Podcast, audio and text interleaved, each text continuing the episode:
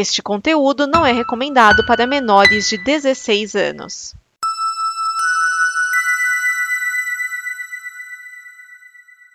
Obrigado por dar play neste programa. Em nome das pessoas que o fizeram, peço que você expresse sua opinião nos comentários e considere nos apoiar na campanha de apoio, seja no Apoia-se ou no PicPay. As informações e os comentários estão em nosso site comboconteúdo.com. Agora, fique com o programa. DN Premiers o programa de lançamentos de cinema e indicações que não dão problema. Neste programa estão Edson Oliveira, Thiago Miani, o Serial 101, Márcio Neves, Vinícius Schiavini.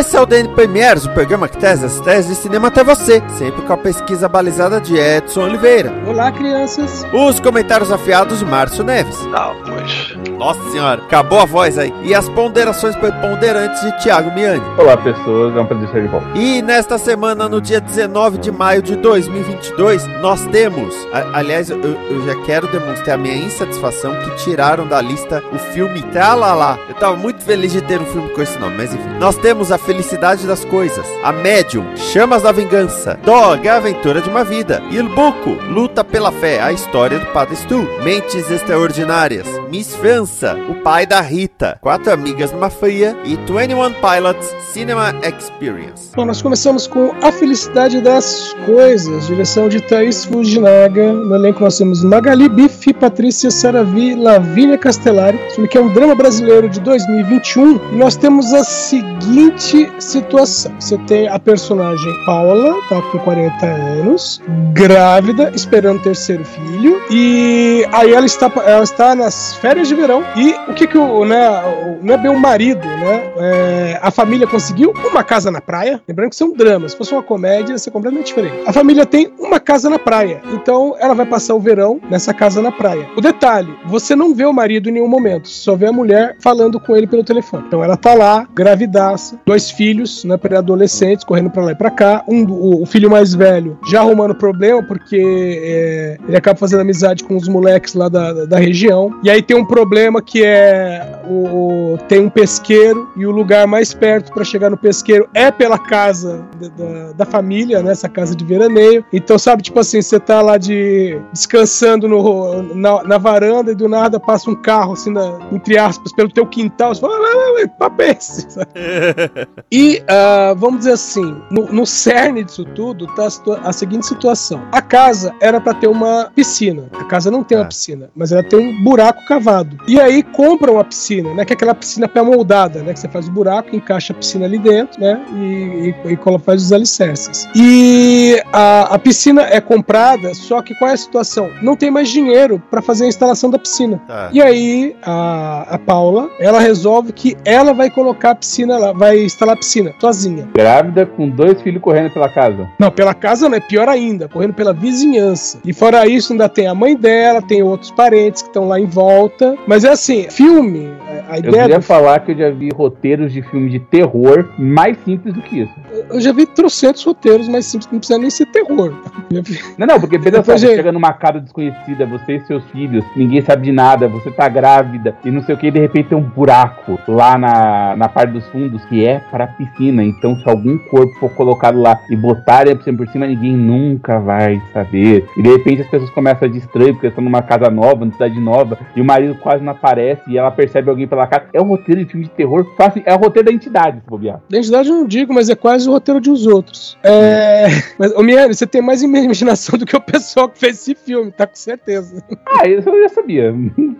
Tá, então é, a- o que esse filme quer mostrar é, é aquela é a classe média sendo. Qual é a palavra? Sendo apertada, entendeu? É a classe média sendo exprimida para se tornar classe baixa, sabe? Porque é aquele pessoal que, que tem esperanças, né? Tinha, no caso, né? Ah, a esperança de ter uma casa na praia, a esperança de ter uma piscina, e é, a esperança de ter tranquilidade, né? Porque a ideia de uma casa na praia é isso isso, você ir lá e você descansar, não ter preocupações, né? E, e tudo isso é, é subvertido nesse filme, né? Você tem uma casa que não é grande, é uma casa pequena, até, sabe, meio. não é confortável. Você tem uma piscina que não está montada, você tem aquele pessoal passando para lá e para cá. Aí, para você, são pessoas desconhecidas passando para lá e para cá. Com detalhe, isso é repetitivo, tá? O filme faz isso ainda. Ele coloca várias situações que vão se repetindo assim, que é pra encher o saco. E no meio disso, a mulher resolve montar a piscina. Vamos pro próximo? Vamos. Próximo é bacana. A média.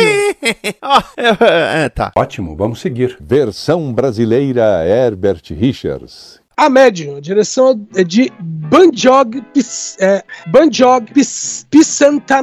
No elenco nós temos Narilha, é, Gumon Galpek, esse eu lembro que eu pe- eu peguei a, a pronúncia, é Gumon Galpek, Sawani Utoma, Sirani Yankitikan, esse filme aqui é um filme de terror, é um filme tailandês de 2021. Se eu te falar de Banjong Pisantanakun, você pode não lembrar quem é, mas se eu te falar de um filme chamado Espíritos, A Morte Está ao Seu Lado, Pô, talvez esse você é bom, lembre. filme é bom. Então, o Banjong, ele foi co-diretor de Espíritos, A Morte Está ao Seu Lado, que foram dois diretores para aquele filme. Bom, esse aqui, a história é a seguinte: você tem uma, uma, vila, uma vila, que é no nordeste da Tailândia, e aí uma equipe que faz documentários, tá, viaja para essa, pra essa vila e vai falar, né, sobre a vida ali do pessoal e tal. E aí tem o seguinte: tem uma médium, né, que no caso é a, a, a personagem chamada Nin, é, ela é uma médium e ela é tomada por uma deusa, né, que é a deusa Bayan. E aí é explicado, né, que essa deusa, ela, vamos dizer assim, ela toma os membros femininos da família da Nin. Então a cada geração a deusa pega uma pessoa diferente. né, ela incorpora uma pessoa diferente. E aí o, né, a, a Nin, é, é, ela, ela, né, é atual médium,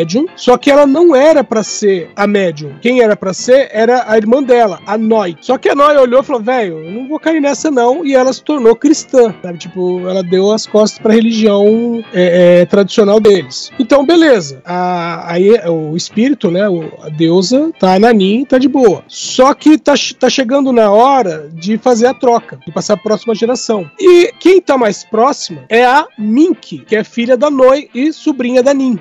E, e aí ela começa né, a ter algumas coisas do tipo eh, vozes chamando ela, ah, algumas coisas assim, e aí fica assim, a tia tentando eh, incentivar, enquanto que a mãe fala, fia, não vai nessa não, não cai nessa que é osso. E no meio desse cabo de guerra, né, entre a tia e a mãe, nós vamos acabar descobrindo que a deusa não é muito deusa, sabe? E que pode ficar brava com uma certa facilidade. O mínimo que eu espero de uma deusa. Então, esse filme aqui, então, ele é bom, tá? Ah, assim, ele tem muito gore, ele tem bastante suspense. O pessoal, é, é aquele pessoal de vila mesmo que você olha e fala, meu, parece pessoa péssima, long back, sabe? Uhum. Você olha assim e fala, meu, esse pessoal parece que simplesmente pegaram o pessoal da vila e estão filmando ali. Então, essa parte tá bem feitinha. Qual é o defeito desse filme? Ponto footage. Ah, não. Não, Sim. não, não, não. Ah, o que você tem são a equipe de, de documentaristas, eles estão filmando, fora isso, eles colocaram câmeras fixas em vários lugares. E tudo que você acompanha nesse filme são pelas câmeras de mão da equipe ou por essas câmeras fixas que eles instalaram. Ah. Eu, eu não entendo por que, que insistem nisso, e tem filmes que, que isso não funciona. E nesse filme aqui é uma das situações em que isso não funciona. Que, por exemplo, você tem situações em que, por exemplo, vamos dizer, uma determinada pessoa tá ali visivelmente, vamos dizer, endemoniada. Uhum. Por que, que você continua filmando? Você tem uma criança. No, no caso da câmera fixa é fácil, né? A É. câmera tá filmando automaticamente, mas na câmera de mão. É, você tem uma situação que tem uma criança chorando. A câmera se aproxima lentamente né, dessa criança que está chorando. Mas o cara que está empunhando a câmera, em nenhum momento estende a mão para perguntar o que está de errado com a criança. Sabe? Então, tipo assim, estão fazendo um, um found footage, mas esqueceram de falar para a equipe que é um found footage, sabe?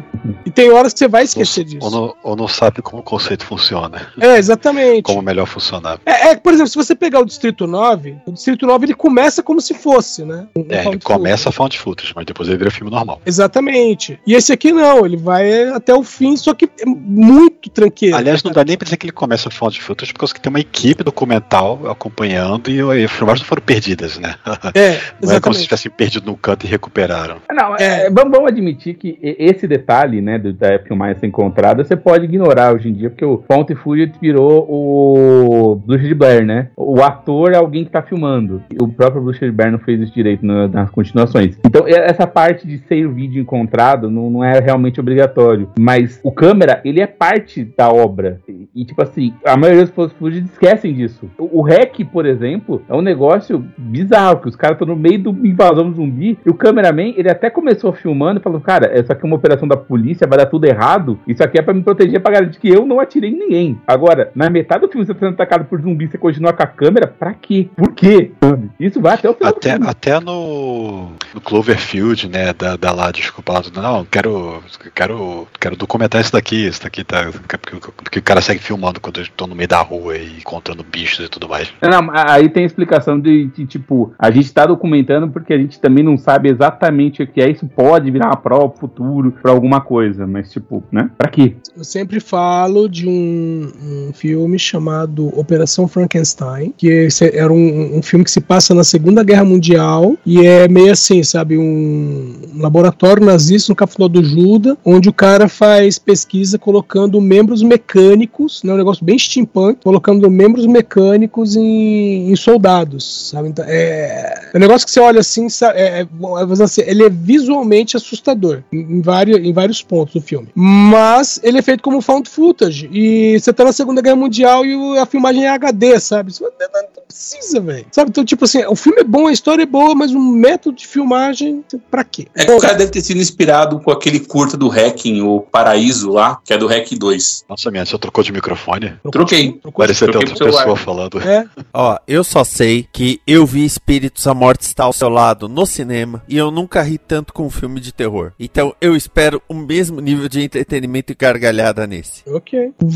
Você ri de umas coisas muito estranhas. Isso. Ele tava em tailandês, o que não ajudava. Au, au, au, au, au. Que quer dizer, filha, você está com fome? Eu não aguentava. Eu ria. Fazer o quê? É, Eu sou obrigado a confessar quando eu vejo uma coisa escrita em tailandês, eu olho e falo, não tem nada escrito aí, é um monte de ondinhas. Ah, então. Mas é, até eu tenho isso com hebraico também, então. É, um monte de quadradinhos. Bom, vamos pro próximo filme? Vamos. Hoje. Ótimo, vamos seguir. Versão brasileira Herbert Richards. Chamas da Vingança, direção do Keith Thomas. No elenco nós temos Zac Efron, Ryan Kira Armstrong. Pra quem não lembra, ela fez a jovem Antônia em Viúva Negra. Também temos Sidney Lemon. Esse filme aqui é um suspense, com- também com toques de fantasia e terror. Produção norte-americana de 2022. E esse filme é um remake de um filme de 84, baseado num livro do Stephen King, que aqui o livro ficou com o nome de A Incendiária. Então nós acompanhamos nesse filme o Andy, que é o Zac Efron, quem diria, né, o Zac Efron fazendo papel de pai, e acompanhamos a filha dele, a Charlie, né, o, sendo que depois dele ter passado por experiências, ele e a esposa, antes, ah, aí namorada, né, na época namorada, eles estavam na faculdade, passaram por experiências, né, receberam um lote de uma droga, que não sabiam o que, que era, todo mundo morreu, eles não, acabou que ele se tornou um cara que consegue, é, vamos dizer assim, convencer as pessoas a fazerem qualquer coisa. A mulher dele consegue mover objetos, sabe? Mas, assim, cada um deles, se usar os poderes, ficam com dor de cabeça. E aí os dois tiveram a Charlie, né? A pequena Charlie, de 6 anos de idade, ela consegue mover objeto com a mente, consegue ler a mente das pessoas e, se ela ficar nervosa, ela taca fogo em tudo que tiver em volta. Então, o filme começa o- com a fuga. o- isso é o filme, tá? Essa versão, a versão antiga, o livro Ô, também Edson. começa assim. Hum. Você já não indicou esse filme no, na, na gente Sim, recomenda o original? Sim, o original, sim, já, já, já indiquei. Tanto que, tanto que eu, eu, eu, eu zoei achando que você ia falar de um filme, na verdade era o outro. É, que, Porque esse é a terceira vez que eu vejo esse título ser usado. sim, porque tem o, o filme do com Denzel Washington. Denzel Washington e Dakota Fanning, que também tem esse nome, Chamas da Vingança.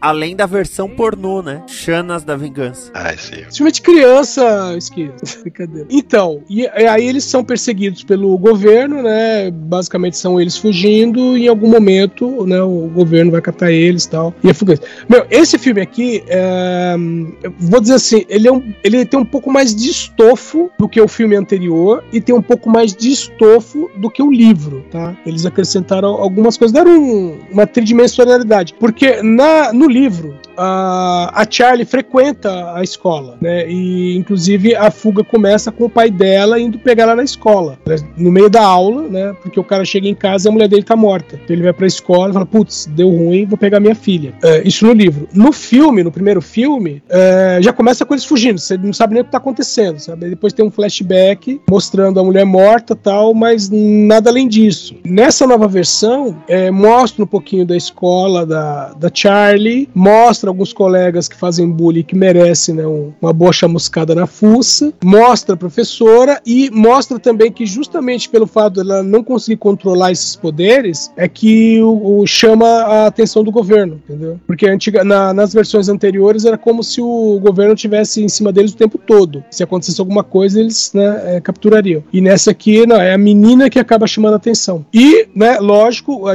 a grande diferença da- dessa nova versão para a antiga são os, os efeitos especiais que, pelo amor de Deus, né? Na antiga tinha um- tem uma, uma hora que a menina solta uma bola de fogo, que a bola de fogo era um algodão pegando fogo preso numa linha, tá? E nessa aqui, pelo menos, tá mais, tá, tá mais bem feito os efeitos especiais. Mas basicamente segue a mesma linha do livro e da versão anterior. Perguntas? Não, eu só tava tendo a sensação de déjà vu quando você tava falando do filme.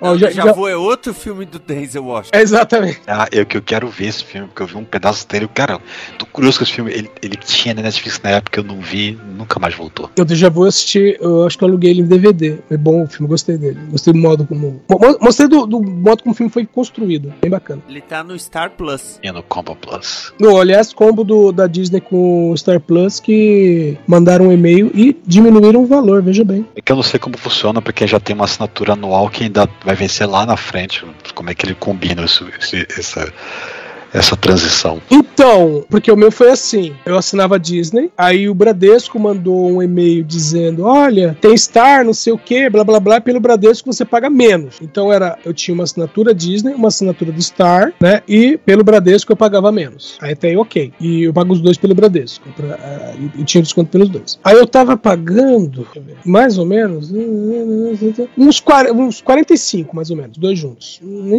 não sei se chega a isso, tô arredondando pra cima. E aí mandaram um e-mail falando assim: olha, a assinatura de combo, que o meu não era combo, né? Era um desconto em uma e desconto em outra. Ah, tem assinatura combo, não sei o que, blá blá blá. Se você assinar os dois juntos, 34 reais. Aí eu só dei um ok, beleza. Aí depois eu recebi um e-mail da Star Plus dizendo assim: é, percebemos que você assinou um combo. A sua assinatura anterior ficará em stand-by até o momento em que você desfaça o combo. Eita. Então, é tipo assim, você tinha uma assinatura X, beleza, você continua com a assinatura. Então ele falou assim, ó, a assinatura tá aqui. Nós não vamos cobrar ela, porque você tá com essa outra. Mas se um dia eu chegar e falar, meu, eu não quero mais assinar Disney Star Plus, beleza, a minha assinatura Star Plus volta ao normal. Aí continua de onde parou. Exatamente. Falou, mantemos em stand-by até você É, é uma pegadinha de, de, de, de não ter que te devolver proporcional, porque você pagou por aquilo e não pegou de volta o valor. Exatamente. Ficou, vai ficar de eterno lá na, na fila, então. É, sim, mas- então mas é o tipo como- de coisa que vale a pena você ver na, na época da renovação. Exato. Enfim, enfim, enfim. Não, não, Vamos- tá vamos longo hoje, vamos lá. Meu, muito- meu, esse cara tem, esse cara não sabe distribuir filme, não. Ótimo, vamos seguir. Versão brasileira Herbert Richards. Próximo filme é Dog, Aventura de uma Vida, direção de Raid Carolyn. No elenco nós temos, aliás, Raid Carolyn e Shane Tatum, tá? No elenco nós temos o Shane Tatum, Ethan Suplee, Kevin Nash, Jane Adams. Esse filme é um misto de comédia e drama, produção norte-americana de 2022. E já vou dizer o seguinte, o Shane Tatum, ele tinha um cachorro, ele perdeu esse cachorro há cerca de três anos. E ele fez esse filme aqui justamente para ajudar ele a superar a perda. E nesse filme é o seguinte, o Channing Tatum, ele é um, um ex-fuzileiro, que é o Jackson Briggs. Ele é ex naquelas, sabe? É, para ele, no coração dele, ele ainda é fuzileiro e ele ainda quer voltar à ação. Só que é, ele tá com vários problemas, tanto físicos quanto mentais. E por isso, né, não colocam ele de volta. E aí acontece o seguinte: é, o superior dele, que é aquele cara de. que ele liga e pergunta: posso voltar? Posso voltar? Posso voltar? Ele, ele liga pro cara e o cara fala o seguinte: olha, é o seguinte, tinha um treinador, um treinador de de cães. Ele morreu, o enterro dele é amanhã e tem a cachorra dele. Nós precisamos que essa cachorra chegue até o local da, do, do, do sepultamento. Se você conseguir levar a cachorra até lá, eu te é, reengajo, beleza? E aí ele aceita. Só que tem algumas coisas, né? Que até fala assim: é, olha, a cachorra é, é violenta. Ele chega lá, tá com focinheira, mesmo assim ela ataca ele. O que você vai ter durante esse filme é o seguinte: a cachorra, a Lulu, ela tem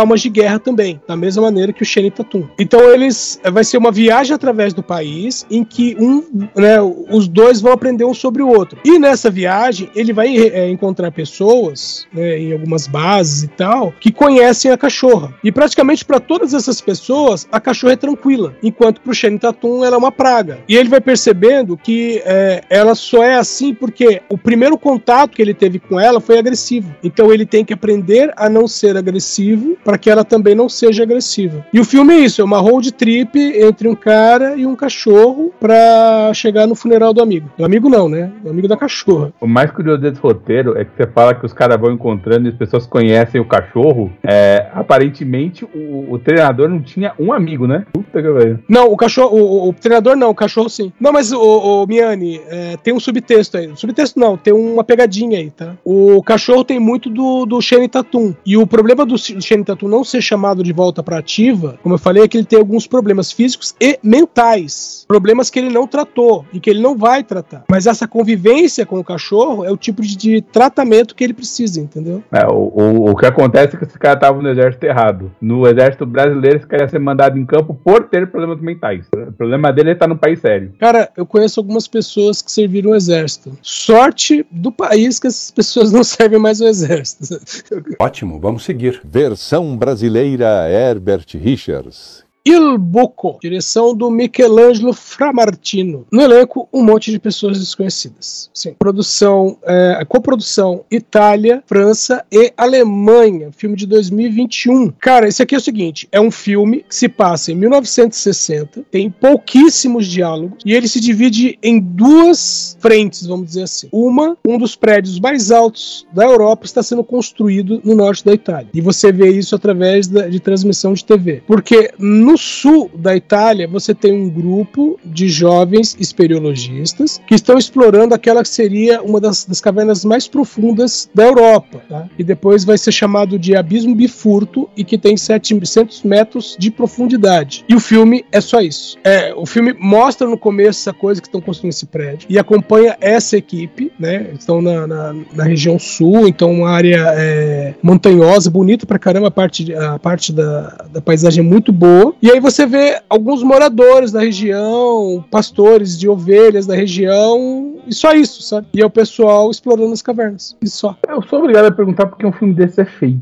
Sei lá, as pessoas gostam dessas coisas. É arte. É, tanto que todo mundo tá elogiando também isso aí. A fotografia, falar, ah, porque eles estão uh, numa caverna e, e, eles conseguem mostrar, por exemplo, a profundidade e a altura da caverna, mesmo sendo num filme, sendo escuro pra caramba, sabe? Tipo, eles conseguem passar isso. Oh, nossa. É. Eu tô elogiando a técnica, não o roteiro, é, não os personagens, não a, a, técnica do. Ok. É. Deixa o cara fazer o currículo, né? Exatamente. Vamos ao próximo filme? Luta... Esse não é o francês obrigatório da semana, mesmo sendo com produção francesa, né? Não, não é. Ah, tá. Não é porque ele é essencialmente italiano. Beleza. Mas não se preocupe, Miane. É, não mesmo. É agora eu tô preocupado, ele passou metade da lista, não apareceu ainda? Calma. Não chega... Ainda não chegamos nem na metade da lista, pra começar. Ótimo, vamos seguir. Versão brasileira Herbert Richards. Próximo filme é Luta pela Fé, a história do padre Stu. Direção de Rosalind Ross. No elenco nós temos Mark Wahlberg, Mel Gibson, Jack Weaver. Esse filme é um drama biográfico, produção norte-americana de 2022. Esse é um filme baseado numa história real. Você tem um, um boxeador, que é o Stuart Long, papel do Mark Wahlberg, e aí ele já se machucou demais como lutador e ele resolve ser ator. E aí ele vai para Los Angeles. Lá ele arruma um emprego como balconista enquanto tenta a carreira de ator, que nunca vem, e depois ele sofreu um acidente. é, aí tem uma série de outras coisas né, é, concomitantes aí, mas ele sofre um acidente, ele é atropelado, né, ele tá na moto e é atropelado, é, fica entre a vida e a morte, e aí ele resolve que ele quer ser padre. né, e isso é baseado na história real. O- as coisas que tem concomitantes é a seguinte: ele conhece uma moça que é católica, mas é uma católica ferrenha que se recusa a namorar com um cara que não seja católico. Por conta disso, ele começa a frequentar a igreja. Então ele se batiza na igreja católica, que não era batizado, começa a frequentar, mas está naquela, ele só está na igreja por causa dela. Até que ele sofre um acidente. Quando ele sofre um acidente, né, e depois ele se recupera e fala: Não, Deus tem um chamado para mim. No meio disso, ele é, descobre também que, é, devido às lesões que ele teve, ele tem problemas nos músculos. né? Tem uma doença é, específica lá, e o que vai acontecer com ele é, é que os músculos dele vão vai atrofiar, né? Vai chegar uma hora que ele não vai poder se mover. E isso acaba sendo um, um impedimento para ele, né? Seguir o sacerdócio, tudo bonitinho. Então o que, que, ele, que, que ele resolve fazer? Ele resolve fazer o melhor possível na posição em que ele tá. Então ele faz o trabalho comunitário, ele é, ajuda, né, pregando o evangelho, fazendo a catequese em presídios, esse tipo de coisa, entendeu? Ele se torna tipo um- uma presença cada vez mais forte na comunidade. Tem umas coisas interessantes nesse, com relação à produção desse filme que são, por exemplo, a diretora ela é namorada do Mel Gibson, a Rosalind Ross. O Mel Gibson, por sua vez, já é famoso por ter dirigido A Paixão de Cristo. O Mel Gibson também é um dos produtores do filme. O Mark Wahlberg também produziu o filme. né? E é, quando né, o roteiro chegou na, na mão da Rosalind, sabe, chegaram assim, falaram, pegaram um roteiro, entregaram para ela, falaram, precisamos que você trabalhe esse roteiro. Aí o Mark Wahlberg chegou para ela e falou assim, meio assim, não foi só exatamente isso, né? Mas chegou assim, ó, dá uma trabalhada nesse roteiro, porque tem uma história que eu quero filmar já faz um bom tempo, que é a história de um padre que é um ex-boxeador. Então, assim, ela recebeu a incumbência de escrever um roteiro, ela mudou o roteiro que ela estava escrevendo para se transformar no filme que o Mark Wahlberg queria, entendeu? E aí fizeram o filme. E o Mel Gibson tá no filme fazendo um, um coadjuvante. É, eu, eu gosto muito do Mel Gibson, mas o, o Mel Gibson por muito tempo foi considerado meio persona não grata em Hollywood. Sim. Eu acho isso meio injusto. É, é porque aquela coisa, Hollywood é praticamente uma colônia judaica, né? E o Mel Gibson fez algumas é, afirmações antissemitas, né? Por isso que o pessoal torce o nariz para ele em Hollywood. Mas, né, tem uma coisa que judeu é, ama mais do que tudo, né? E por causa desse amor poderoso que os judeus têm, eles são capazes de perdoar uma pessoa mesmo que ela faça discursos antissemitas. Os judeus amam o dinheiro. E o não Mel são Gibson só eles, que fique bem claro. não, mas eles amam dinheiro acima de tudo. Como eu disse, não são só eles, que fique claro. Ótimo, vamos seguir. Versão brasileira Herbert Richards. Mentes Extraordinárias, direção do Bernard Campan e Alexandre Joliet. No elenco nós temos Bernard Campan, Alexandre Joliet, Tiffany Daviot, Juliano Ro. Esse filme aqui é um misto de drama com comédia. Ele tem um pezinho na Suíça, mas na verdade ele é Miane. Sim, finalmente, o filme francês obrigatório da semana. Exatamente.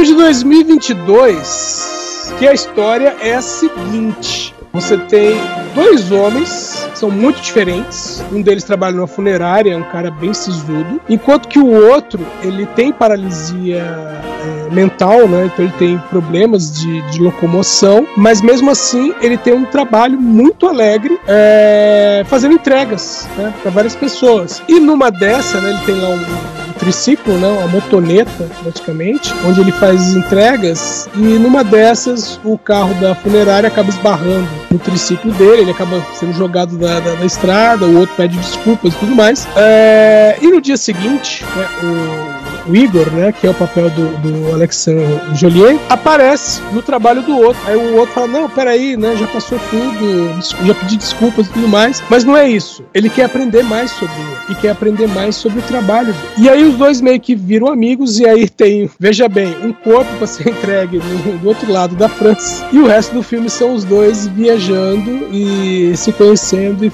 e fortalecendo a amizade. Uma curiosidade é que o papel do Igor, que é o Alexandre Joliet, Jolien. O Alexandre Jolien, ele não é ator, ele é escritor, filósofo e hiper premiado. Só que o detalhe é que ele realmente tem paralisia é, cerebral. Então, é, ele é, é um cara que ele né, teve dificuldade a vida inteira dele. Ainda assim, ele fez faculdade, passou, fez outra faculdade, obteve licenciatura. é, ele tem licencia- licenciatura em letras e é, mestrado em filosofia. E, além disso, ele estudou grego antigo, entre outras coisas. Então, o cara é, escreve pra caramba, ele dá palestras e tudo mais. E aí ele acabou conhecendo o Bernard Campan, os dois conversaram e dessa conversa saiu esse filme, que é basicamente uma história é, fictícia da amizade dos dois, que existe na vida real. Ok, hein, parece interessante. O, o único problema é que você falou que esse cara não é um ator, então fico um pouco de medo de o filme ser tipo assim: é, retrata esse, essa pessoa que, que tem problema tal, e, e de repente ela é um gênio savante, sabe? Ela fala a frase certa, profunda e poética no momento apropriado, e que Não. não, parece um ser humano de verdade. Não, aí é que tá. Ele não fala frases profundas porque ele não consegue. Ele nem consegue fazer isso. Ele não consegue se articular direito. Isso é real. É, Você não falou que ele era escritor? Ele é escritor, mas graças à tecnologia você não precisa da voz pra você escrever. Ah, tá, não, não, tá, não, entendi. Ele é- É, o- a pessoa não consegue falar, desculpa, entendeu? Exatamente. Não é o personagem, desculpa, foi mal. É, o personagem também não. Não, nesse caso tá explicado. né? Então, então, assim, É tipo ele fala- Stallone, não consegue fazer a cara dele se mexer, mas não tem nada a ver com a atuação. Tá, então, ele, é, ele tem dificuldade, né? Mas, é, ele fala, mas ele tem dificuldades. E no filme isso é apresentado. Então, assim, é, porque assim, quando eu vi que. Que na verdade eu fui ver a ficha do filme e o nome do, do Alexandre Joliet, ele não aparecia nem como. Se você for olhar no, no Adoro Cinema, ele não aparece nem como co-diretor e não aparece no elenco. Eu estranhei. Aí eu fui fazer uma busca. Aí eu vi que realmente ele só tem ó, alguns trabalhos, sendo que nesse ele aparece como ator e nos outros ele interpreta ele mesmo. Eu falei, ué, quem é esse cara? E aí eu fui fazer uma busca. Falei, ah, tá, o cara é um filósofo, ele é escritor, ele é palestrante, ele é um monte de coisas, né? Aí eu fui ver algumas uma cenas. palestra com um cara desses, hein? É a mesma coisa que você vê uma palestra com o Stephen Hawking. É, ele deixava tudo pré-gravado também, né? Exatamente. Então, ah, aí, é, olhando né, o, o- o- algumas cenas do filme, trailers e tudo mais, eu olhei e "Meu, ele vai fazer um cara. Quando eu vi a ficha dele, eu falei, filósofo, palestrante, eu falei, ele vai fazer um cara com problemas, né? De, de locomoção e tal, problemas motores. Aí eu falei, pô, fazer um cara letrado, né? Um cara que fez letras na Suborn não vai se, se é, é, submeter a isso. Aí eu fui ver, ah, não, ele realmente tem paralisia, então ok. Então ele pode, ele pode É. fazer isso. Como eu falei, o, o meu medo era virar uma coisa meio clichê, que, que às vezes tem esse tipo de filme, né? Você acredita um sujeito que, sei lá, o cara é muito pobre, nunca aprendeu nada, e não sei o que, e tem. é, e, e, assim, né? é- é, eu não gosto muito do termo, mas o cara é um, idiota na concepção da palavra. Tipo, realmente ele não, não, não, não pensa, funciona, mas o cara tem aquele momento que ele tem uma vivência muito específica, e por conta disso ele entende a vida como nenhum outro, e, e fica parecendo uma coisa tão forçada e tão pouco real, sabe? Ninguém, ninguém é tão capaz por ter a vida difícil, sabe? Mas nesse caso aí você, você realmente faz sentido, né? Nesse caso realmente faz sentido. É, sim, porque ele teve uma vida sofrida e ele é capaz. Sim, mas isso não tem a Então, ver e- com a vida então- sofrida. Isso, então, e aí isso é real. Aí você fala, "Tô, é, quem é desse jeito? Putz, ele é desse jeito. Então, é, é, tem essa coisa do, no filme, assim, quando você fala assim, ah, isso nem é assim, só que a vida dele é assim, sabe? Então, você fala, droga, não tem nem como discutir. É, nesse caso, não, não, não há, né? Na verdade, até é bom, né? Às vezes a gente esquece que esse tipo de pessoa também é um ser humano e também pode fazer coisas inacreditáveis que a gente não poderia esperar, né? Não, eu não esqueço porque eu tenho uma coisa que eu aprendi na minha adolescência, que eu guardo pra vida inteira, e é uma das que eu chamo de uma das minhas frases pra vida, que é: não existe nenhuma pessoa com a qual você não possa aprender algo. Então, ainda que você não goste de determinada pessoa, assim, tipo, se o seu santo não bate com a pessoa logo no começo, aprenda a conviver com ela, pra que você aprenda algo com ela. Ou aprenda o, o- a, a não ser como ela, não fazer algo que ela faz. Sempre tem como. Cara, eu falei isso pra um ex-chefe meu, e eu falei, eu, eu citei essa frase, eu falei assim, não, olha, é, porque assim, ninguém falava com o cara, ele era, não era o gerente, ele era o encarregado. O pessoal evitava falar com ele. No começo a gente batia de frente, e chegou uma hora que eu brincava com ele, tirava sarro, e aí até um cara falou, um novato, falou, cara, você tira sarro dele. Eu falei, todo mundo tira sarro dele. Aí eu falei, é, aí eu, eu falei, todo mundo tira sarro dele. Aí o cara falou, mas você tira sarro dele na frente dele. Eu falei, sim, porque ele sabe que o que eu falo dele na frente dele é o que eu falo pelas costas. Então ele sabe que eu sou totalmente aberto com ele. E o que eu tinha falado para ele foi justamente isso. É que é, uma vez ele tá falando assim, pô, é, às vezes eu, eu,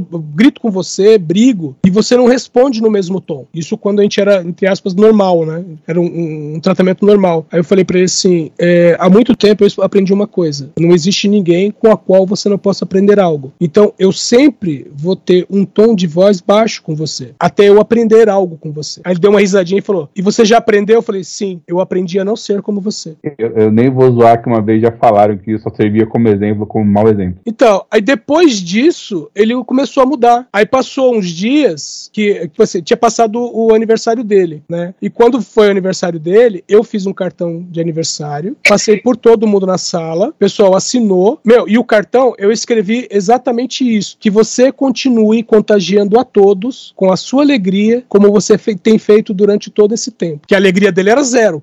Ah. E aí o pessoal olhava e falava assim, cara, eu eu escrevi o cartão, os caras, cara, eu tô vendo aqui a piada, eu não sei se ele vai ver. E aí eu peguei, tinha feito, fiz esse cartão, tal, todo mundo assinou, tal, a gente entregou pra ele, a gente fez uma vaquinha, comprou um bolo, né, cantamos parabéns e tudo mais. Depois que eu falei isso pra ele, né, eu aprendi a não ser como você, passou um- alguns dias, aí o pessoal tava saindo pra almoçar, só ficou eu e ele na sala, ele pegou e me chamou, ó, vem aqui. Aí eu fui lá, aí ele abriu a gaveta, pegou o cartão que eu tinha feito, aí ele falou assim, isso aqui você conhece, né? Eu falei, conheço. Aí ele abriu uma agenda e tirou um outro cartão, bem mais velho, e colocou assim e falou: Isso aqui foi há 15 anos. Foi a última vez que alguém daqui me deu um cartão. Depois disso a gente virou amigo. Meus Parabéns, você consegue derreter pedra, hein? Não, não foi bem isso, mas foi uma coisa do tipo assim, é, en- en- entre aspas, eu tava não, eu não vou brigar com o cara, mas vou tentar ser o melhor possível pra mostrar que ele não precisa brigar com todo mundo. E aí eu fui descobrir que, tipo, a única, a última vez que alguém tinha tentado fazer algo parecido, fazia 15 anos. Que meio que tinham desistido dele. É bem. Isso é triste, na verdade. É, ele não facilitava, mas. O Edson conta as histórias de vida dele, parece daqueles é, coach motivacional. Vale lembrar que o Edson tá trapaceando nesse aspecto porque tem muito mais vida pra contar pra gente. Exato. Cara, ó, não, é- não é nem muito mais vida. Meu, meu, eu passei por tanto. Eu lembro uma vez que, ó, veja bem, eu fazia bico de garçom. Aí antes de começar a festa, inclusive recentemente descobri que o buffet onde eu servi como garçom fechou. Meu, era um lugar de luxo tal. Pesado o bagulho. E aí, uma vez antes de começar a, a festa, tava lá uma rodinha e alguém, do nada, alguém perguntou: ah, não sei o quê, o que. Estavam falando de, de bomba atômica. Tá? Foi pouco depois do, do 11 de setembro. Aí o pessoal falando de bomba atômica tal, e não sei o quê. Aí eu fui explicar mais ou menos como funcionava, né? Aí ficou tipo uma rodinha, assim, uns cinco caras em volta e eu explicando. Aí um o outro virou: de onde você tirou isso? Falei: de vários lugares, eu li e tal, não sei o quê, babá. Aí ele: você não é garçom? Eu falei: não. Você trabalha com o quê? Eu falei: normalmente com informática. Aí o cara fez um: ah, tá. E por que, que você tá aqui? Eu falei: porque eu não tô conseguindo emprego na minha área. Lógico, né? Aí ele falou assim: mas você não se sente mal de estar trabalhando como garçom, né? Aí eu falei: não. Foi a minha ideia é um dia escrever um livro chamado Profissionais do Ramo, em que vai ser causos de, das pessoas que eu conheci em trabalhos diferentes.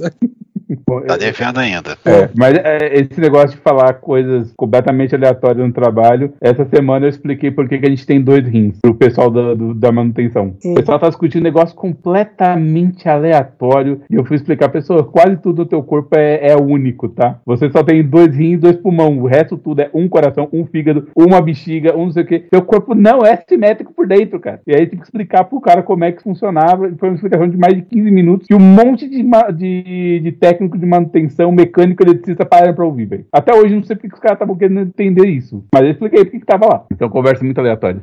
Ótimo, vamos seguir. Versão brasileira Herbert Richards. Miss França, direção de Ruben Alves, é isso mesmo, tá? O cara é português. Com Alexandre Vettel, Pascal Arbelot, Isabelle Nanty, Thibaut de Montalembert. Esse filme aqui é uma comédia, como se fosse. Produção de 2020 e ele é. Quem, quem, quem? O filme francês bônus da semana.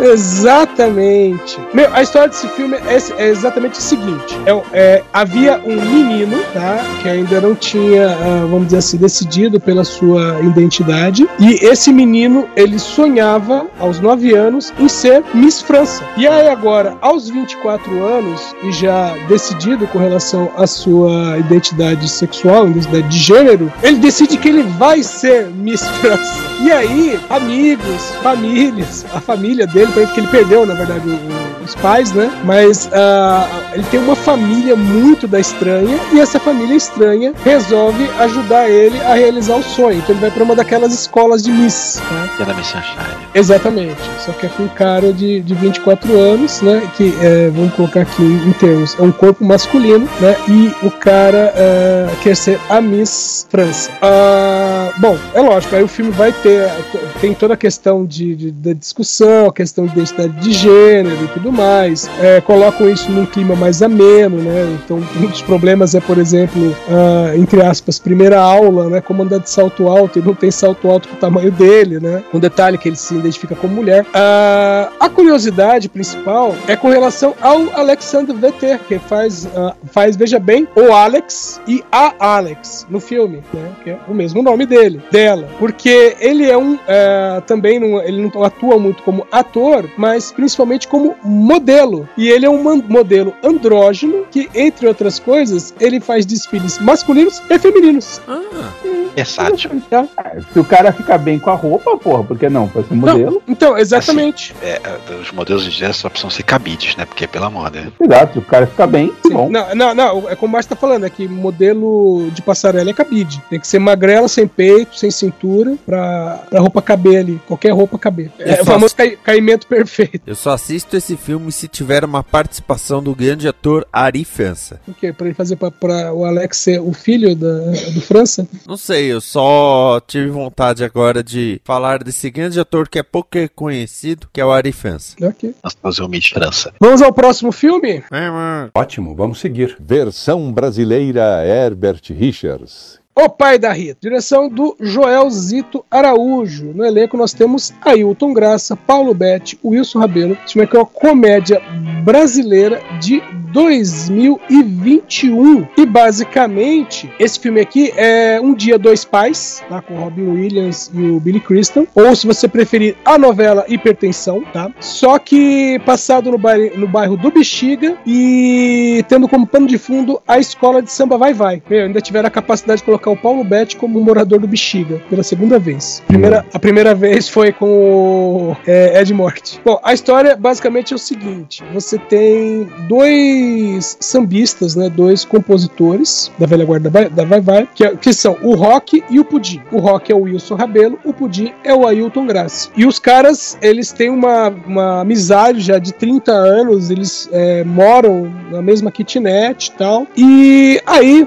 o, um belo dia, o o Pudim, né? Ele vai sair com uma bela dama e tem um ataque cardíaco. E no hospital, né? Ele, entre aspas, entre a vida e a morte, ele vê um anjo. E o anjo na forma da Rita. A Rita era uma passista da Vai Vai, que tanto o, o, o Pudim quanto o Rock conheceram, e tanto o Pudim quanto o Rock também tiveram ali um namoro com ela. E ele falou assim: pô, eu vi um anjo e o anjo era a Rita. E aí, quando eles vão ver, a enfermeira que tratou dele é filha dessa Rita, a Ritinha. E de repente, você descobre que a Rita pode ser filha de um deles. E aí os dois começam a brigar, né? E aquela grande amizade gerou uma grande confusão, porque os dois começam a ficar meio com ciúmes. E começa a tocar o aba, né? Não, não chega tanto. Ah, também tem isso, tem é, o Mamma Mia também. Na verdade, tem uma, tem uma cena, acho que tá no trailer, tem uma cena que, que eles estão falando com ela com relação a isso e tal. Ela falou assim: vocês querem. Ela falou assim: estão discutindo pra saber quem é meu pai. Falou assim: é, se querem fazer uma aposta, bota o Chico Buarque também nessa aposta.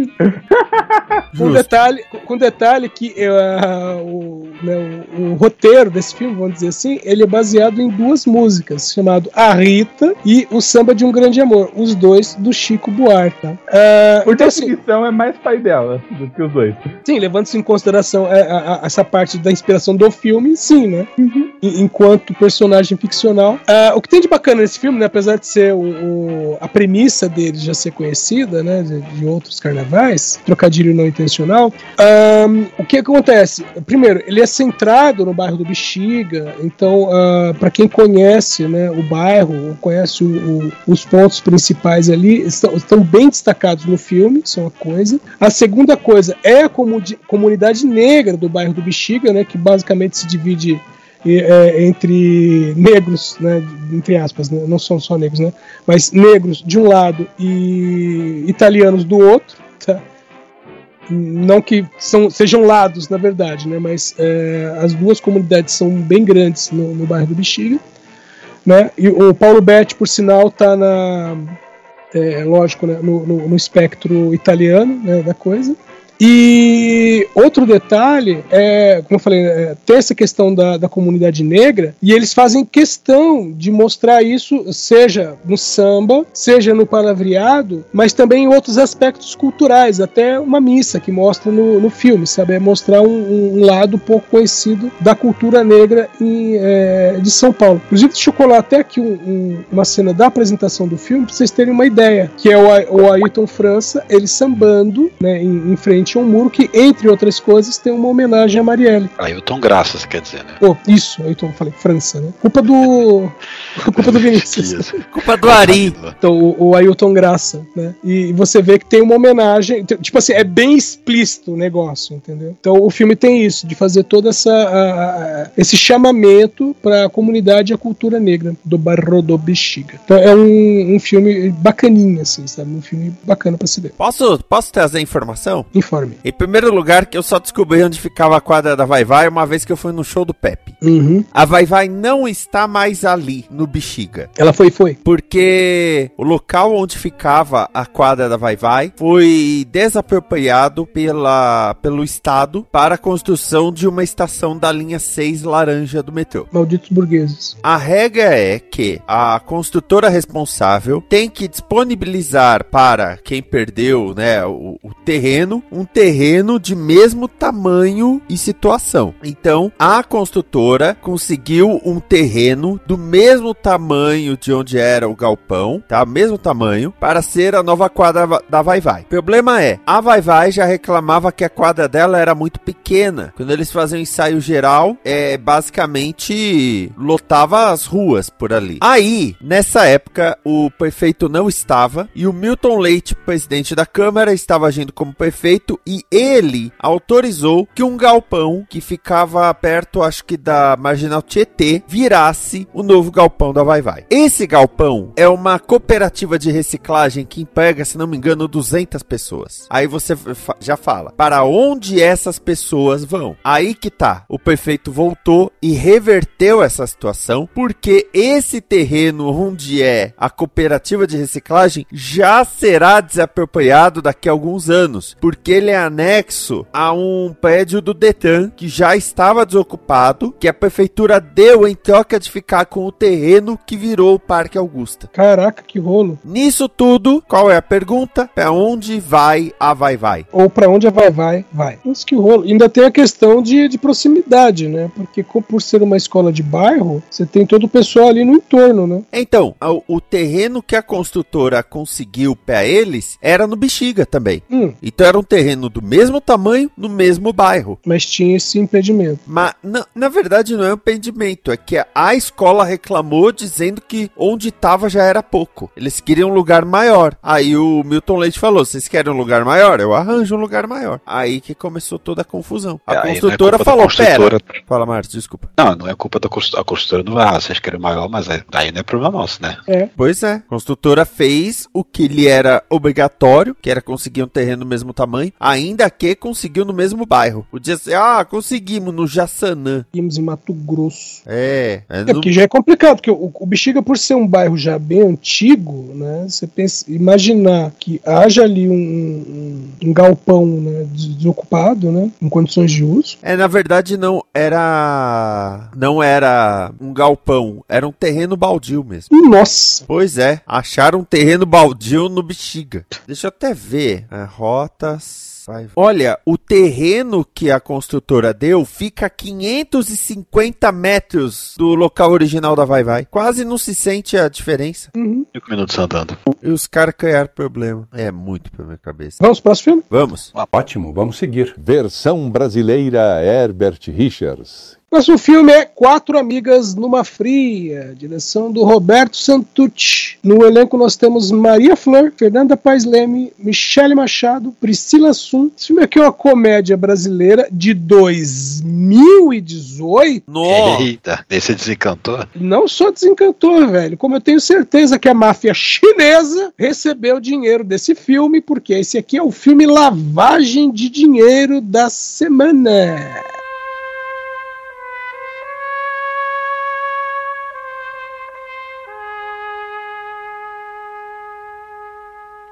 A máfia chinesa. Que, ó, veja bem, veja bem. As quatro são amigas. Beleza. Até aí, ok. Aí, que né, que é o nome do filme, né? Quatro amigas numa fria. Aí, é, a Dani, que é a Maria Flor, ela vai se casar. E ela fala assim: Ó, vou fazer uma despedida de solteira. Ó, vou alugar um, um salão? Não. Vou ao teatro? Não. Vou ao clube de mulheres? Não. Vamos para Bariloche. E vão as quatro. E é só isso o filme. Aí o resto é confusão do tipo: Ah, esqueceu de fazer reserva do hotel. Meu, como é que você vai para Bariloche? Você tá viajando e você esqueceu de fazer reserva no hotel. Ah, meu Deus. Ah, esqueci de fazer reserva no, no hotel. Ah, é. Ai, vamos esquiar. Nunca esquiei porque nunca vi neve. A outra, ah, eu sou alérgica a gelo. Meu Deus. É nessa linha. Meu Deus! É, uma coisa eu tenho que levantar. Ah, sobre as quatro amigas. Fernanda Paes Leme tá meio sumida no rolê, né? É. Fernanda, Fernanda Paes Leme tentou ser apresentadora, até lançou um podcast aí um tempo desses. A Maria Flor só faz filme artístico, filme independente, filme cultural e de repente faz um filme com toda a cara de Globo Filme. A Priscila Sum Filme pago pela máfia chinesa, volto a dizer. a máfia chinesa. A Priscila Sum, ela estava fazendo novela na época que fez esse filme, que ela fez o Outro Lado do Paraíso. A Michelle Machado é a única que vai se beneficiar do lançamento do filme agora. Por quê? Porque ela tá na novela da Sete atual, Quanto Mais Vida Melhor. Então ela é a única que tá aparecendo, né, novela ou coisa assim atualmente, a ponto de se beneficiar, de relacionarem um com o outro. Entendi. E só pra constar que ela foi Angel, que eram as paquitas da Angélica. Nossa. Angelicat. Trago informações. Agora Úteis. uma máfia chinesa. Eu trago informações úteis? Nem tanto, mas. Não, não, pera, não. Úteis, eu tenho DN pra isso. Até o DN Balbúrdia. A minha função aqui é trazer informações. Se elas são úteis, aí vai do julgamento da pessoa. Por exemplo, que eu tenho a, a minha condição moral de sempre que tem um filme com Robert I. Suede, eu falar sobre Robert I. Suede. É que ele não tem lançado filme atualmente. Graças ao bom Deus. Vamos ao último filme da noite, que não é exatamente um filme, mas é um evento. É, não é um filme, né? Alugaram, alugaram a sala do Cinemark só. É, vamos, vamos, a gente chega lá. Ótimo, vamos seguir. Versão brasileira Herbert Richards. Próximo filme é 21 Pilots Cinema Experience, direção do Jason Zada. Esse filme aqui é um documentário, como se fosse, produção norte-americana de 2022. E é o seguinte: a dupla, né, 21 Pilots, eles fizeram uma live em 2021, né, é, que inclusive tem a situação de perguntar assim: ah, vocês fariam um show, né, é, remoto, né, um, um show via internet? E disseram: não, porque a nossa energia né, o nosso show depende muito da energia do público, não daria. Aí vem um bagulho chamado pandemia, sabe? E de repente, um show remoto, né, uma live, era a única opção. E aí, em 2021, eles fizeram uma live e tal. É, e agora, essa live, ela tá sendo lançada em vários lugares, só que tá sendo lançada como uma experiência, justamente como diz o nome, Cinema Experience. Então, o que acontece? É a mesma live, para quem assistiu, eu, por exemplo, não assisti, mas beleza. Para quem assistiu, assistiu a live do 21 Pilots, é é a mesma live com acréscimo de 20 minutos de filmagens inéditas, né? É, que é, conversa da dupla, algumas coisas, é, parte de ensaio e tudo mais. E aí, é, no, no, no, dia do lançamento, né, que é 19 de maio, é, as redes UCI, Kinoplex, Cinépolis e Cinemark vão transmitir uma única sessão desse bagulho. Então, uh, é tipo assim, você agenda, você assiste e acabou. Vai ser só no dia 19, não vai ter outro dia. Tá parecendo aqueles lançamentos de anime pelo Cinemark, sabe? É, ou de grupo de K-pop. É, mas quem assiste coisas de grupo de K-pop? Posso trazer informação? Informe. A dupla 21 Pilots estava compondo uma música pra trilha sonora de Top Uh, Gun roubou Maverick. piada. E eles foram tirados pelo Tom Cruise e no lugar deles entrou a Lady Gaga que lançou a música Hold My Hand. Vai concluir o, o que falaram em cima disso daí? Não, pode falar. Não, é porque a notícia em inglês é que Tom Cruise allegedly fired 21 pilots from Top Gun Maverick soundtrack before Lady Gaga joined. Aí vários comentários depois. She's a hell of a pilot. She must be a hell of a pilot. Porque ela tá substituindo 21 pilotos.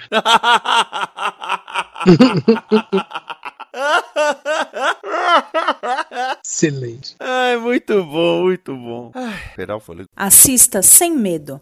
Nós vimos e você deve ver também.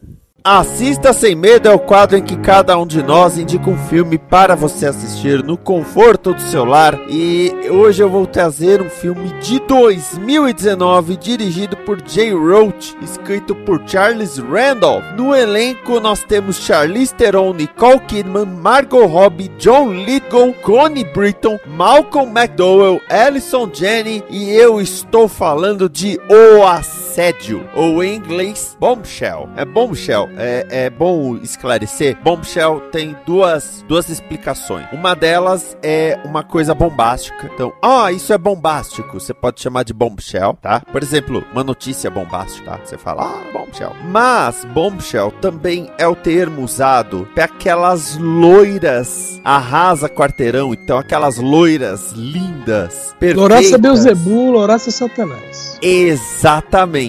Agora eu tô o pensando que o nome desse filme poderia se chamar Loraça Beelzebub. Enfim. Lourença Bezebu. Então, Bombshell tem esses. é, tem, tem esse ponto, tá? É, tem, tem essa dualidade. Em português não tinha como, ficou como o assédio. Ah, do que que se trata o, o filme? Ele fala da Fox News. E a Fox News, o canal ultradireitista de notícias americano, ele tem esse lance das apresentadoras serem, na sua maioria, loiras e de vestido. É, não só Fox News, convenhamos, né? É, mas eles são, né, o- o- os capitães disso. Tanto que a Aliás, ABC... o, o Meteor até soltou um, um- um doc né, de, de- deles recente falando justamente sobre esse envelhecimento das mulheres que são proibidas de envelhecer né, na, na mídia, especialmente, nas, que sempre na televisão as apresentadoras são sempre jovens, é, muitas vezes louras, né, e estão sempre de vestido, aquela coisa e tal, né, tem aquele estereótipo. É verdade. E o que que aconteceu? Você tem na Fox News, a, a, a âncora principal da Fox News era a Megyn Kelly. E a, a Megyn Kelly sofreu muitos, muitos ataques é, quando ela participou do debate, ela mediou o debate presidencial e ela fez críticas severas ao Donald Trump, tá? Então nisso ela foi muito atacada. E você tem a história da Gretchen Carlson, que é uma âncora da Fox News que foi rebaixada por estar ficando muito velha. E você tem a, a Keila Pospsil, que é nome fictício, que é uma assistente querendo virar âncora. O que que as três têm em comum? As três foram abusadas por Roger Ailes, o diretor geral de programação da Fox News. Isso que eu estou falando não é só a história do filme. Isso é história. Isso aconteceu. A Gretchen Carlson moveu um processo contra o Roger Ailes depois de ter sido demitida e ela conseguiu com que várias outras âncoras também se mobilizassem para dizer "Fo- fui assediada, fui abusada pelo Roger Ailes. Entre elas, a Megyn Kelly, a Kayla Pospsil, que na época ainda não era âncora, por isso que o nome é, é fictício, e até mulheres que depois estavam em outras emissoras, que aparecem ah, muito rapidamente, interpretadas pela Alice Eve, pela Ashley Green, pela Trisha Helfer, várias. A Jennifer Morrison, várias aparecem aí. Com nomes verdadeiros, tá? Com, com os nomes. É, a Megan Kelly é interpretada pela Charlize Theron, a Gretchen Carlson pela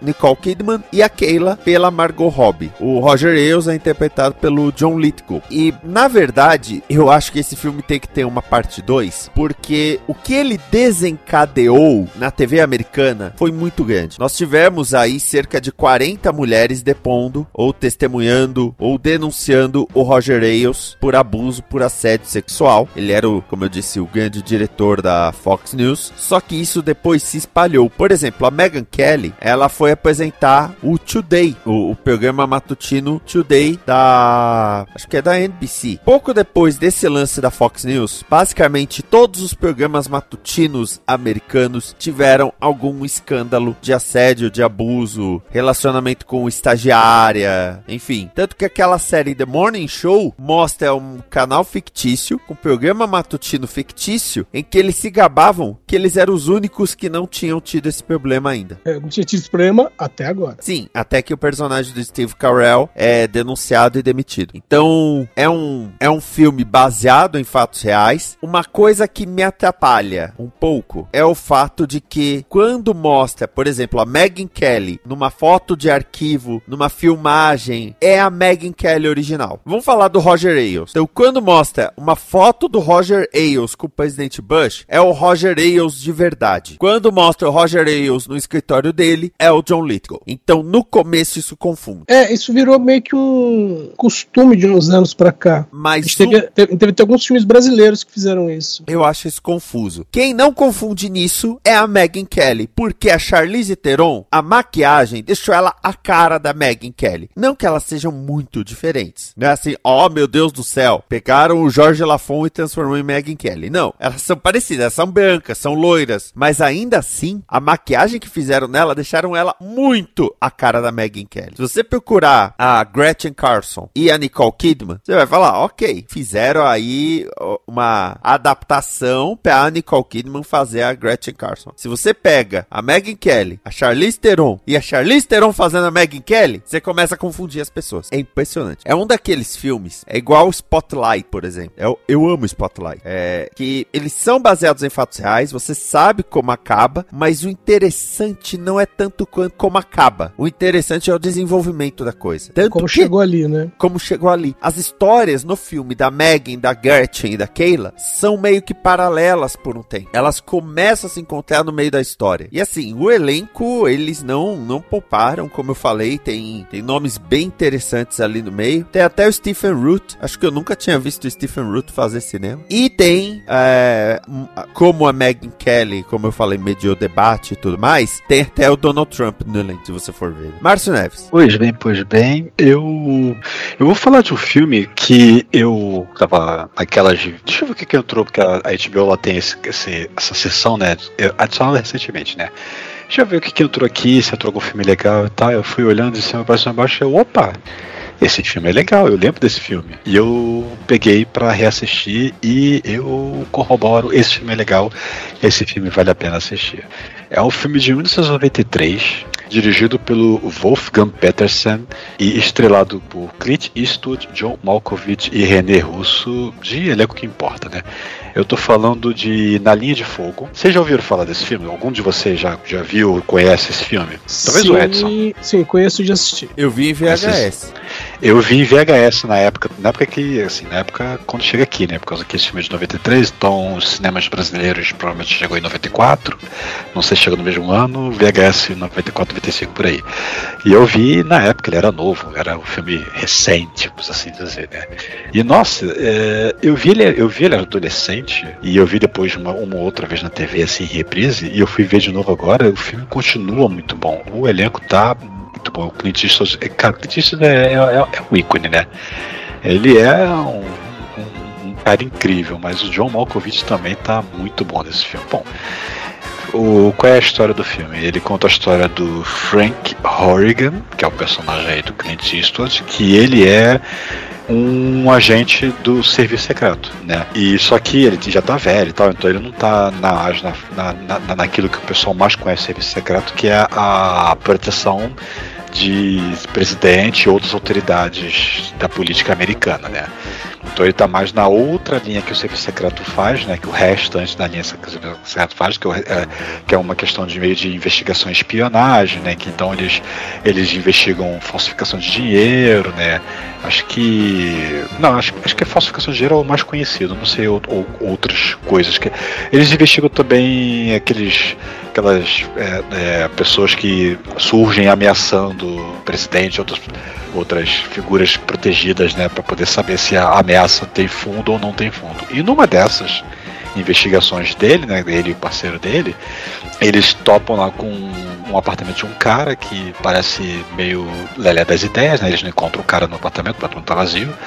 Só que como eles não tinham mandato de, de entrar em nada, eles, eles, meio que olham as coisas, não tocam em nada, vão embora, né? Vamos voltar depois. Só que nesse meio tempo, o tal cara liga pro Frank e fala, olha, é, e ele começa a conversar e ele tenta extrair informações, quem é você, sei que lá, ah, você pode me chamar de. É, é, ele fala alguma coisa sobre assim, de que ele vai planejar matar o presidente, o, o Frank fica tentando fazer ele falar mais, né? E falar, perguntar quem ele é, ele se identifica só como Buff que é uma referência a John Wilkes Booth, que matou o, o, o Abraham Lincoln, né? Aí ele até brinca perguntando por que não Oswald, que é o Lee Harvey Oswald, né? Que matou o, o Kennedy. Aí ele dá a desculpa dele lá, que ele acha que o Booth é mais memorável, uma coisa assim, né? Detalhes. E nessa, né, ele então aciona todo o. Ele volta com o parceiro dele lá pra invadir lá, o, tentar ver se prende o cara no, no, no, apartamento, só que o apartamento tá todo vazio, tá todo esvaziado. A única coisa que tem lá é uma foto de 1963. Quando é, foi, foi em 63 que o Kennedy morreu, né? 63. Foi. Que é justamente uma foto dele circundada do lado do carro do presidente, poucos momentos antes dele receber o tiro. Ou seja, ele estava presente na segurança do presidente naquele dia, né? Então ele tem essa, essa essa chaga, vamos assim dizer, né? Que ele é um uhum. único agente de serviço secreto ainda nativo que perdeu o presidente, né? Então ele começa a ficar se remoendo, porque eu, eu perdi um, não vou deixar um, não vou deixar um não vou perder um segundo, não. O Márcio tem até uma, uma frase, né, que eles é, que é dito algumas vezes que é que o trabalho de um cara do, do serviço secreto é tomar uma bala pelo presidente. Pelo cara, tomar, é. tomar uma bala pelo cara. Pelo cara, isso aí. E ele não é, fez que, isso. Que, e ele não fez isso. Né? Ele poderia ter feito, né, porque houve um, dois tiros, né? No primeiro tiro ele, ele o cara que o próprio, nessa ligação, o próprio cara questiona né, se, se, se ele. Acho que não foi nessa ligação, já foi em ligações seguintes, né? Que ele fica provocando o cara várias vezes, né? Se ele não percebeu de relance, de repente, aquele reflexo do, da, da, da, da, da arma naquela janela, daquela livraria e tal, né? E ele não poderia ter impedido um, a, a, morte do presidente se ele fizesse o trabalho dele, que era de se jogar na frente da bala e tal, né? Se ele se acovardou, aquela coisa e tal, né? É um filme bem legal que conta essa história desse cara aí, esse maluco, é interpretado aí pelo, pelo John Malkovich, que ele botou na cabeça que ele vai matar esse presidente. Né? E, e ele fica o tempo todo provocando o, o, o, Frank, né? ligando. O Frank até ele pede transferência para voltar ativa, né? para poder trabalhar ativamente como segurança do presidente, o pessoal até pensa, pô, você tá velho para isso, cara, você vai ficar correndo atrás da limusine ali? Eu vou. O cara quase. Tem um momento lá, na primeira cena que mostra ele correndo do lado da limusine assim, é que depois tem um. Ele tá de volta, né, em, em Washington DC, né, na, na, sede deles lá, né, no, escritório. Aí vem aqueles paramédicos, tem uma emergência, tem alguém. Temos, temos um, um, um um chamado de alguém infartância aqui, ele entra no, na cozinha, sei lá, que o cara tá lá descansando, e o pessoal vai tentar atender ele. Você falou, tô maluco, eu tô vivo ainda, tô passando mal, não, só tô descansando. então, passa um trote em cima dele. Mas é um filme bem legal, o Clint Eastwood, assim, é um filme de 93, 30 anos atrás, né? Então tem certas coisas que hoje em dia já não seriam tão legais, mas o, o próprio personagem meio que reconhece essa situação, né? De que ele é um, não vou dizer que ele é um tanto machista, ele é um tanto o homem da época dele, né? Tanto que por causa da, que ele fica sacaneando né, a, a, a personagem da René Russo, por causa que ela é uma agente do serviço secreto, e a primeira vez que eles se encontram, ele fica é, perguntando por que uma secretária está presente para uma reunião, né? E ela, claro que dá uma invertida nele, ele desconversa, dizendo, eu tô, eu tô brincando, eu tô brincando.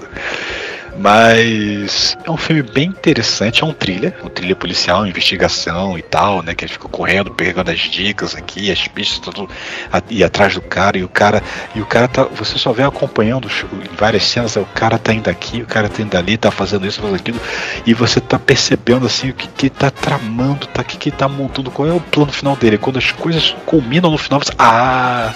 Agora tudo faz sentido, tudo foi mostrado, agora tudo faz sentido. É um filme bem bacana, bem interessante. E é um filme. É um filme da média de duração, tem duas horas de duração. Porque tem, na verdade tem duas horas e oito, mas como é filme de 93, então os créditos são bem rapidinhos. Então não são 10 minutos de crédito, 15 minutos de crédito que nem Não hoje em dia. tem 20 estúdios de efeitos especiais, né? Não, o filme é daqueles que ele já começa direto com o título e entra, não tem nem créditos dos atores nisso, essas coisas, né? Já vai direto pra ação. Né? Que era o um- um- mais comum na, na época. Mas Clint Eastwood, cara, eu não vou dizer que ele só faz coisa boa, mas tudo que eu já vi dele, que eu lembro dele, são filmes que eu diria, pô, esses filmes são legais. Tem, tem lá Os Imperdoáveis, tem o. Tem também aquele que. Ai caramba, eu tô tentando lembrar um. Que ele é um pistoleiro, que o. Dirty Harry também é um filme de ação, né? Que é o policial, aquele policial bem casca grossa e tal, né? Também é um filme legal de se ver. Então, Clint Eastwood é, um, é o cara que ele manda. Ele manda muito bem, ele manda muito bem e esse filme eu, eu, eu gosto, eu gostei muito, ainda gosto muito dele, então vale a pena ser assistido. Edson Oliveira. Eu vou trazer um filme mais recente, um filme inclusive que nós já citamos aqui no DN Premiers. Um filme de 2020 que aqui no Brasil ganhou o nome de Mate ou Morra, né? ou no original Boss Level. A direção é do Joe Carnahan. No elenco nós temos o Frank Grillo, o Mel Gibson, ele é de novo, a Naomi Watts, a Sidney Lowe, o, a Michelle Yeoh e o Ken Jeong. Meu, esse filme aqui é o seguinte, ele é um filme de ação, mas ele também é um filme de ação, um filme de ficção científica e também é um filme comédia. Você acaba dando risada com, com algumas coisas que acontecem. Ele, eu não vi ainda, ele chega a ser ficção científica, ele, ele tá mais do lado da fantasia como o Feitiço do Tempo. Não, é, é- é ficção científica. Tem. ah, na- no final você vai ter a explicação e. Ah, tá. Pera, você fala de comédia e critica que eu ri com o filme dos espíritos. Eu posso, tá? Porque eu tô falando de um filme americano. Taiwanês. Tai, taiwanês. Tailandeses não fazem filmes pra você rir, fazem filmes pra você pensar, no máximo chorar. Bom, vamos lá. Ou Morra eh, traz a história do Roy, que é o Frank Grillo. Ele é um, um ex-qualquer coisa do exército, como sempre, né? Ele é um, um ex-agente de forças especiais. Que o filme começa com ele acordando e dizendo: todos dia, todo dia é igual. Antes eu reclamava disso. Antes, antes eu dizia isso. Hoje eu vejo isso acontecendo o tempo todo. E você entende o seguinte: todos os dias, a partir das 7 da manhã, né, um pouquinho depois disso, mas acho que é 7 h 13 da manhã, mas todos os dias, às 7 da manhã, ele acorda e a partir daí tentam matar ele de maneiras, eh, das maneiras mais assustadoras, né? Começa com um cara com uma machete tentando matar ele, depois um helicóptero do lado de fora do, do apartamento dele, e ele simplesmente vai desviando do pessoal como se fosse a coisa mais tranquila. Até né, o momento em que ele, é, ele pula pela janela, né, o, o helicóptero explode, ele pula pela janela, ele entra no carro, ele dirige, ele rola e ele fala: Peraí, esqueci do ônibus. E nisso vem um ônibus e atropela ele. E ele acorda novamente e vai mostrar o seguinte: ele está repetindo o mesmo dia, já faz um tempo, tem até o número da- das repetições, né? Que isso vai acontecendo. E todos os dias ele vai sendo morto. E o máximo que ele consegue chegar é 11h47. Acho, acho que é 11h47. Não lembro se é 11 ou 12 e 47. Que é nesse momento que ele é cercado, que são vários assassinos, e finalmente morto. Bom, o filme seria muito chato se fosse só isso. Mas o que, é, que vai acontecer nessas repetições é que chega uma hora que ele é, resolve variar um pouco, né? Que ele tem uma- a, a ex-mulher dele, né? Eles não estão mais juntos. E ele tem o filho dele. E ele resolve ver como é que está o filho dele. E aí ele descobre que em todas essas vezes em que ele morreu, antes disso, o filho dele já tinha sido morto. Putz. Então, a partir daí, quando ele descobre isso, né? Lógico, ele vai morrer de novo e ele vai voltar de novo. E a partir daí, a prioridade dele se torna o filho. E é justamente quando a prioridade muda pro filho, é que ele consegue achar um, um jeito de sair, né? Desse, desse loop, ou pelo menos avançar nele. Porque, como eu disse, o máximo que ele consegue chegar até 11h47. Porque nessa hora todo mundo cerca ele. E nesse momento, ele tá dentro de um bar, que é justamente onde tá a Michelle Yeoh e o Ken Jong, né? E aí ele sempre, o máximo né, que acontece, ele chegar até ali e ele é sempre morto. E quando ele vai ver o filho dele, e depois descobre que o filho já tinha, né, que tinha sido morto todas essas centenas de vezes, é, aí ele se encontra com o filho, né? Ele vê que o filho tá matando aula, vai com o filho num, num fliperama, ele passa um tempo com o filho. E nesse, nesse loop, ele não é morto. E aí ele fala, ué, por quê? E aí a hora que ele sai com o filho dele do fliperama, aí ele é morto. Porque ele estava com alguma coisa com o GPS que apontava onde ele estava. E o fliperama onde o filho dele foi, estava no subsolo. Então, tipo assim, aí ele tem mais uma peça pra indicar o que tá acontecendo. Bom, o não é o final do filme, mas a explicação pro filme é o seguinte: a mulher dele, a Naomi Watts, né? Ela é uma cientista e ela trabalha pro Mel Gibson. E eles estão trabalhando justamente numa máquina do tempo. E aí, quando ela percebe que o Mel Gibson vai usar a máquina para o mal, e não só isso, mas ele vai matar todas as testemunhas, ela chama o Mel Gibson, o Mel Gibson ela chama o Frank Grillo na empresa, né? Então, na verdade, ele já tinha ido na empresa uma vez e ela meio que, entre aspas, cadastra ele na máquina. Ou seja, ele passou pela máquina. Então, todo esse looping que ele tá passando é porque ele esteve na máquina. Só que tem um detalhe: ao final do dia, o Mel Gibson vai ligar a máquina de novo. Só que quando ele ligar essa máquina, ela vai estar com um problema e ela vai explodir, destruir o planeta, vamos dizer, o planeta inteiro. inteiro. Ela vai ter uma reação em cadeia e matar todo mundo. E justamente por isso a Naomi Watts fez esse esquema com o Frank Grillo, que é ele volta no tempo e impede que a máquina seja religada. E é isso que ele tá tentando fazer. Eu vivo esquecendo de pôr esse filme na minha lista pra baixar, vou por agora. É, eu, de novo. eu, eu, eu- eu peguei esse filme já tem um tempo, mas não dei play nele ainda. Eu ia falar que ele tá no Globoplay, mas tá no Globoplay pra, pra quem assina o Telecine no Globoplay, né? Então É. não tá exatamente disponível assim tão fácil. Quando, quando você vai pela busca, é uma enganação, né? Que você chega assim, busca. Ah, tá disponível no Globoplay. Aí que você clica. É, mas é o Globoplay com Telecine. É. É. 6,90 avulso nos outros serviços de streaming. um pouquinho acima do, do- do preço básico. Então, ah, eu falei que esse filme tem um quê de comédia, é porque o, o tipo de gente que vai atrás dele é muito caricato. sabe? Então tem a, a lutadora asiática, né, mestre em espada, tem um anão no meio, tem uma dupla de gêmeos, umas coisas desse estilo, assim, sabe? É, é- é quase um anime, os assassinos que vão atrás dele. Ah, isso é legal. Mas o, mas o filme é, é bacana, assim, ele é bem. é, é, ele, ele, não, ele não fica preso na mesmice. Como eu disse, lógico, ele vai ser morto, né? Ele- todos os dias ele acaba sendo morto. Mas é, eles conseguem fazer isso de maneiras diferentes, isso fica bacana. É, eu pus aqui pra assistir que. E como eu falei, né? O Mel Gibson tá indo pra essas produções mais alternativas também por meio falta de opção, né? E ele, você vê que ele fica normalmente como na produção e assim, ele tá atuando como coadjuvante, assim. É, um coadjuvante de luxo, vamos dizer, mas coadjuvante. Cara, tem, tem um filme chamado Paparazzi. que Eu não lembro nem quem é o, quem é o ator principal. Que é um, um cara. Não tô lembrando se ele é ator no filme. Acho que ele é ator. Mas tem um- uns rolos assim, sabe? Tipo, que ele é perseguido por paparazzi. E numa dessas, os paparazzi acabam causando um acidente. A mulher dele quase morre. E, e aí ele, ele faz, inclusive, né, um tratamento de, da raiva e tal. É, só que tem essa, tem a situação que a mulher dele quase morre. Ver se eu acho isso. E aí ele fica puto e ele vai atrás dos paparazzi que é, quase causaram a morte da, mãe, da, da mulher. Que inclusive tem uma, uma parte lá que tem um paparazzi que, é, tipo assim, quase joga o carro dele pra fora da estrada. Aí o paparazzi mesmo capota. Aí ele vai e tenta salvar o cara, sabe? Tem esse, ele vai salvar o cara assim, tipo, o cara tá quase caindo no penhasco, ele vai, segura a mão do cara tal. E quando ele tá puxando, aí o cara grita: eu vou, eu vou processar você por tentativa de homicídio, não sei o que. Ele, ah, quer saber? Solta o cara, sabe? Aí ele só faz, ah, porra. É, aí.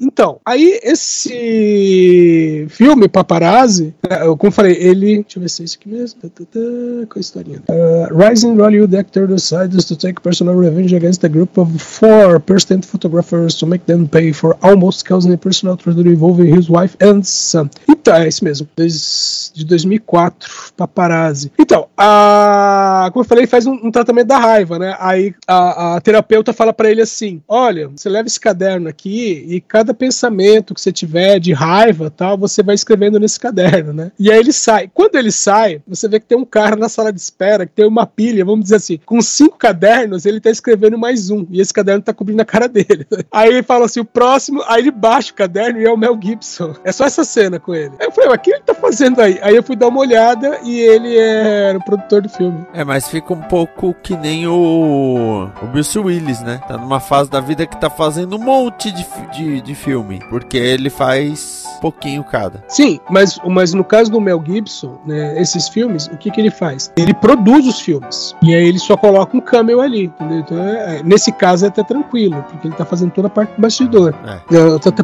até procurei MDB aqui, o Mel Gibson aparece como paciente da terapia de controle da raiva, não creditado. Olha, o Matt McConaughey que tá nesse filme, nem lembrava, mas como ele mesmo, era um evento. Tem vários atores que aparecem como eles mesmos é, em eventos, assim. Ó, ó, pra você ter uma ideia como é que esse filme, o ator principal é um cara chamado Cole Hauser, nem sei o que esse cara fez. Cole, Cole, né? Hauser. Tá, Velozes e Furiosos 2. Gênio Indomável, coisas assim. Mas no meio do filme, por exemplo, tem o, o Tom Sizemore, é, o, o Chris Rock, você aparece aqui. Chris Rock faz ponta nesse filme, e não é como ele mesmo. O, Du- o Duro de Matar 4, aliás, 5, ele tá. Tá. Vai ser Cole Hauser. Ah, o Ataque à Casa Branca. Uhum. Ele faz o Roma, é, deve ser um dos agentes. Ah, né? tá aqui de onde eu já tinha ouvido esse nome. Yellowstone. Ah, puta que pariu. Eu vi alguns episódios de Yellowstone. Rip Wheeler. Ah, agora, agora. entendi.